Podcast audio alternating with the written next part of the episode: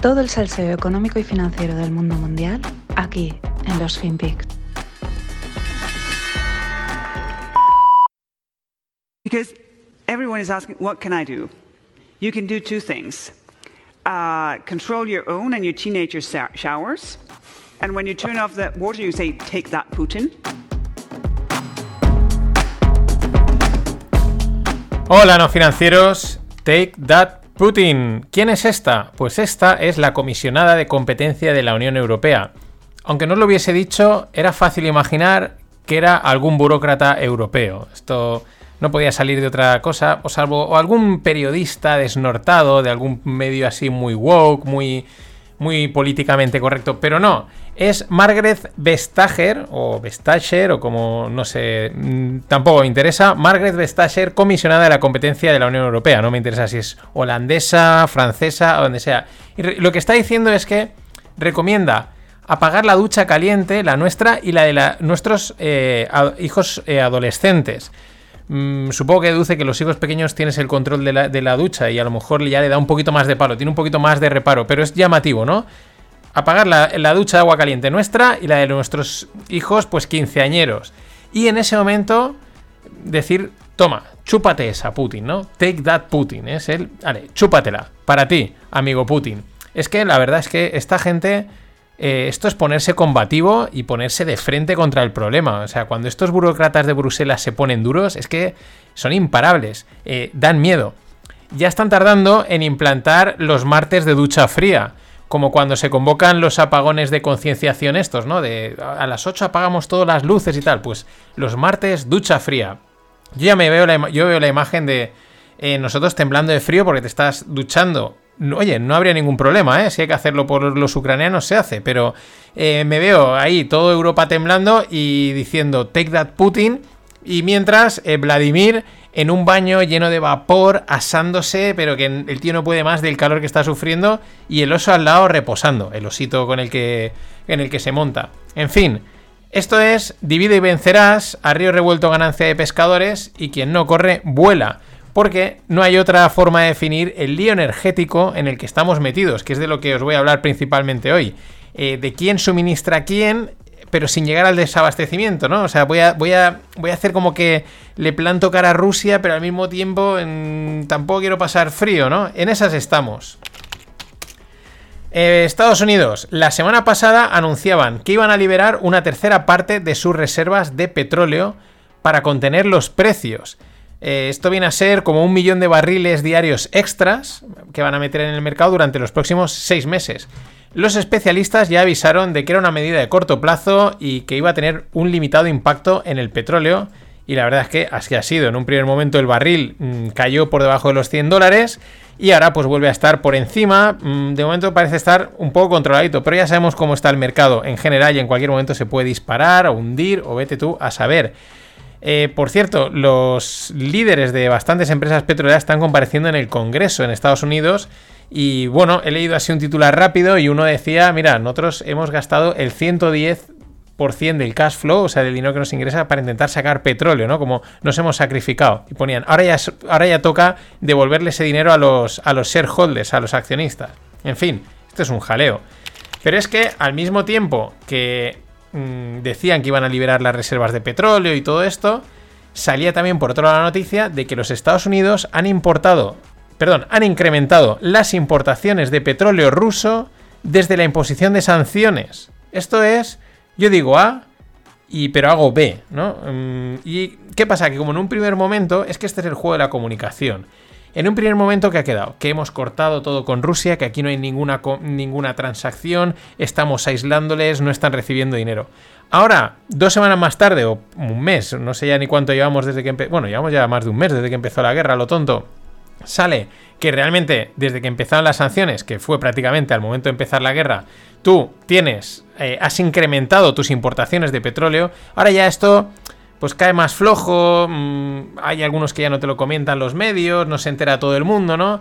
Y pues ahí estamos, río revuelto, ganancia de pescadores, digo A, digo B, en fin, el juego, el juego de la, de la geopolítica y la geoeconomía. Claro, vamos con sanciones. Alguien tuiteaba, ahora no me acuerdo, creo que era un periodista de temas de, oro y tal, y que últimamente pues está mm, retuiteando bastantes cosas relacionadas con la guerra, ¿no? De declaraciones de líderes, periodistas, etcétera, ¿no? Mm, altavoces de los de pues eso, de los grandes medios y toda esta historia, ¿no? Y decía que iba que él pasaba ya de, publicar y de comentar las declaraciones de toda esta gente porque Dice, fuesen del país que fuesen. Dice, ¿por qué? Eh, porque dicen, se desdicen, se contradicen y al final él reconocía, no sé realmente qué es, qué no es, qué es lo que está pasando, como vemos con, con lo del petróleo. Eh, este es otro ejemplo. Y con las sanciones está siendo igual. Ahora parece que preparan otra oleada de, de sanciones a raíz de las atrocidades que se han visto en Bucha, que es una localidad en las cercanías de Kiev, pero que también hay dudas de si esa gente que aparece, pues que están sido ejecutados, torturados, hay dudas, o sea, no está claro si lo han hecho los rusos, si lo han hecho los ucranianos, porque ahora está eh, la propia, creo que era el FBI, no puede confirmar que eso lo hayan hecho los rusos, dicen que igual han sido eh, mm, ucranianos eh, matando, digamos, a, saboteadores y a espías rusos, hay quien dice que son los rusos liquidándose a la población ucraniana, en fin, un auténtico jaleo. Pero bueno, que se viene nuevas oleadas de sanciones, que esto parece que va a acabar, pero no, ahí estamos. Por ejemplo, Estados Unidos, a raíz de, esta, de esto de Bucha, pide expulsar a Rusia del Consejo de Derechos Humanos de la ONU y además solicita un juicio de crímenes de guerra contra Putin. Nada más y nada menos, esto es para calmar las tensiones. El ministro alemán declina especular si la UE impondrá un embargo a las importaciones de energía rusas al mismo tiempo asegura que cortar el, gas ruso daña más a Europa que Rusia. Entonces, eh, mm, ¿en qué quedamos? ¿no? Eh, no, no, declina especular si van a meter un embargo, que es como que da a entender que igual sí que lo hacen, pero al mismo tiempo dice, bueno, pero es que esto nos va a dañar más que a Rusia. Pues entonces no lo hagas, amigo. Al mismo tiempo, Europa prohíbe la exportación a Rusia de semiconductores, maquinaria de alta tecnología, tecnología de extracción de gas y otros equipamientos. Estos son gestos como de otra vez de cara a la galería. parece que estoy haciendo algo, pero por otro lado estoy a lo mejor sacando gas, petróleo o la historia que sea. Luego habría que ver las condiciones de este tipo de prohibiciones. Letonia, Lituania y Estonia han dejado de recibir gas desde el día 1 de abril porque estos se han negado a pagar en rublos. Claro, esto, daros cuenta que todos los que están muy cerquita de Rusia, como se los conocen, dicen, nosotros no pasamos por ahí. Eh, claro, esta es la otra historia. Ya no solo es cuánto gas me traigo, cuánto, cuánto petróleo, sino que es que ahora está el tema de cómo hay que pagarlo. Porque los rusos dicen, pues como me tenéis congelada la reserva, me lo pagáis en rublos. Y la gente dice, pues yo no te lo quiero pagar en rublos, pues pagármelo en oro. No, yo en oro tampoco te lo voy a pagar. Eh, tampoco te voy a pagar en oro. Eh, Rusia que dice, pues yo la deuda os la voy a pagar en rublos, porque como no me dejáis mover mis reservas, en fin. Eh, mm, es casi peor al final el remedio que la enfermedad.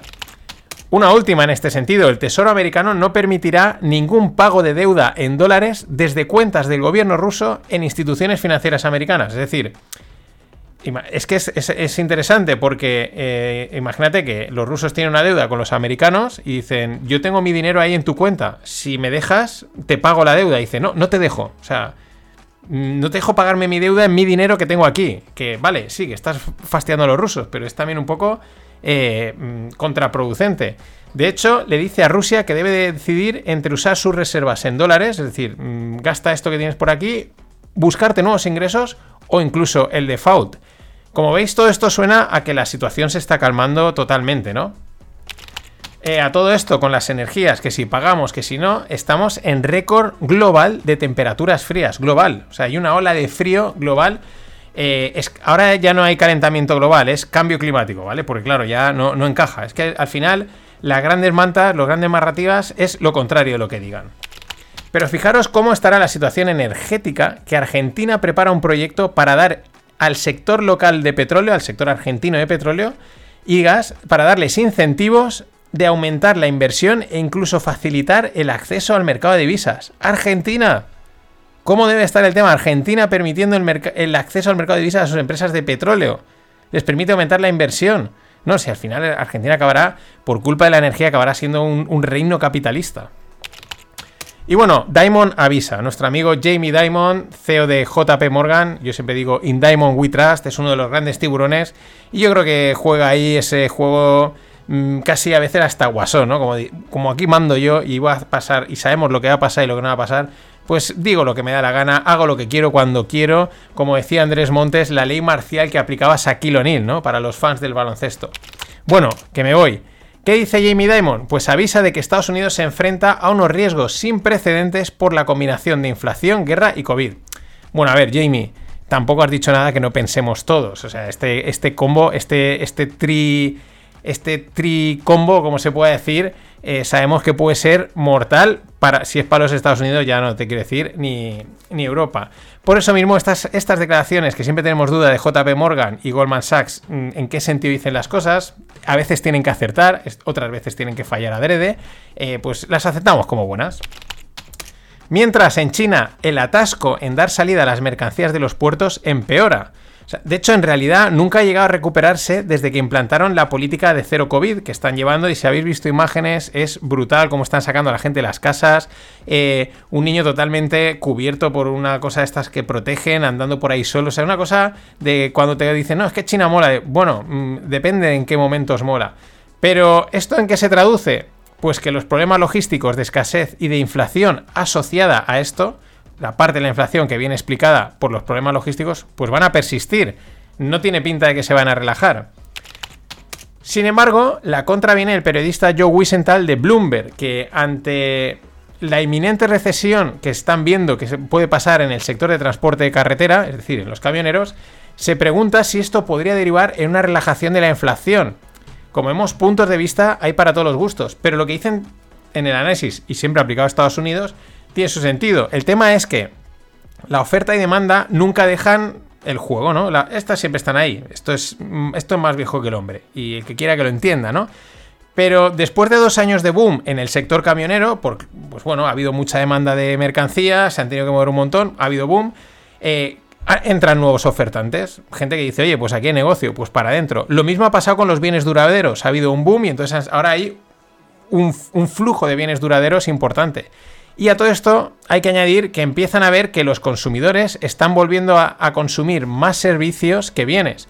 Digamos que se asocia a que los bienes son más inflacionarios que los servicios, porque el servicio es pues algo que, pues yo que sé, una consultoría, ¿no? Y la subiré si quiero y si no, si no son mis horas, ¿no? Se entiende que los servicios son menos inflacionarios que los bienes, entonces ese movimiento, pues en teoría debería relajar la inflación, por eso se plantean si es que eh, igual viene una relajación de la inflación y a lo mejor es un wishful thinking, nunca lo sabemos. De todas maneras, recordemos que la inflación históricamente da bandazos, y especialmente tras movimientos bruscos. Eso no quiere decir que vaya a desaparecer, ni que vaya a quedarse baja, ni vaya a, nada a solucionarse. Pero ojo, porque da bandazos.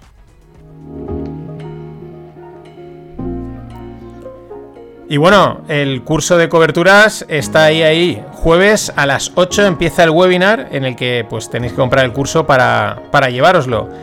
Mm, nada más, vamos con la parte tequi.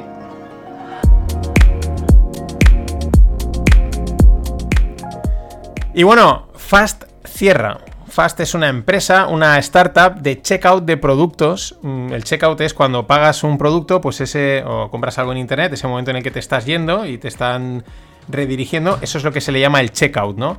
Es un proceso mm, que tiene que estar bien, tiene que funcionar bien. De hecho, Fast está invertida por Stripe, que de algo sabe Stripe, es de pagos online, ¿no? Y bueno, eh, en 2019, eh, han desde 2019, perdón, que fundaron, que se fundó Fast, han levantado 124 millones de, de dólares en inversiones. La última valoración cifraban a Fast en 580 millones, es decir, medio unicornio. Recordemos que el unicornio son los 1000 kilos. Luego está el de Cacornio, que se han sacado, porque como las cosas van tan, tan, van tan arriba, pues este sería un medio unicornio. Pero vamos con los números, que es lo que te llama la atención, que es por eso hay gente que decía, esto se veía venir. Los números son que en 2021, después de haber levantado 100 millones, nada más y nada menos, obtuvieron unos ingresos de 6 cifras, o sea, inferiores a anuales, inferiores a un, al millón. Mientras que estaban quemando 10 millones al mes para funcionar. Esto de quemar es que a las startups les dan dinero para que contraten gente, funcionen, desarrollen, hagan marketing y van quemando. ¿Por qué? Pues porque hasta que consigas generar unos ingresos y unos beneficios que compensen todo ese dinero que has quemado y las inversiones. Pero claro, tiene que haber un equilibrio. Aunque te hayan dado dinero para quemar, como quemes más de lo que toca, mal. Y es lo que estaba pasando. Si estás ingresando unas 6 cifras al año y quemas 8 eh, al mes, pues estás no es que estés alejado, es que estás alejadísimo de lo que debería de ser. A ver, que no pasa nada, que sabemos que la mayoría de las startups acaban cerrando, que se van al hoyo, 9 cada 10. Es verdad que ahí se cuentan también las que son más pequeñas, pero esto nos recuerda que ni las grandes, con grandes rondas y grandes inversores detrás, son ajenas a las estadísticas de fracaso en las startups. Pero hay que intentarlo, amigos. Y aunque el mercado NFT parece estar enfriándose, ya se han visto alguna, alguna, cotización que ha bajado, al menos, por, al menos el de los dibujitos vendidos a barbaridades, la típica roca, el típico mono, que se han vendido auténticas cosas fuera de lugar. Sin embargo, los non-fungible tokens siguen penetrando hasta lugares insospechados. Fijaros, la, la empresa estatal inglesa Royal Mint, que sería como la fábrica de la moneda, eh, que se dedica a acuñar monedas, ha recibido el encargo del canciller de Hacienda Rishi Sunak para crear un NFT. Esto es un organismo que va a crear un NFT. Mm, repito, habrá burbujas, siempre hay burbujas, habrá un poquito de trend, pero no deja de ser llamativo. No han comprado un Bitcoin y van a crear un NFT. ¿Esto que pone relieve? Pues que cuando una tecnología resuelve una necesidad, se, se expande como un virus. Y es lo que está pasando con los NFTs. ¿Cuál es la necesidad? Coleccionar objetos digitales o identidades digitales de objetos físicos. Que es algo tan viejo como el hombre, coleccionar cosas. Mm, llenar la casa de, trastitos y decir, mira qué colección de cositas tengo. Lo que pasa es que hay que meter la parte digital y ahí entran los NFTs. Que como ya hemos comentado, sirven para muchas más cosas que aparte eh, para validar identidades o cosas digitales. Pero bueno, ya iremos entrando. Nada más. Hasta mañana. Always look on the bright side of life. Always look on the light side of life.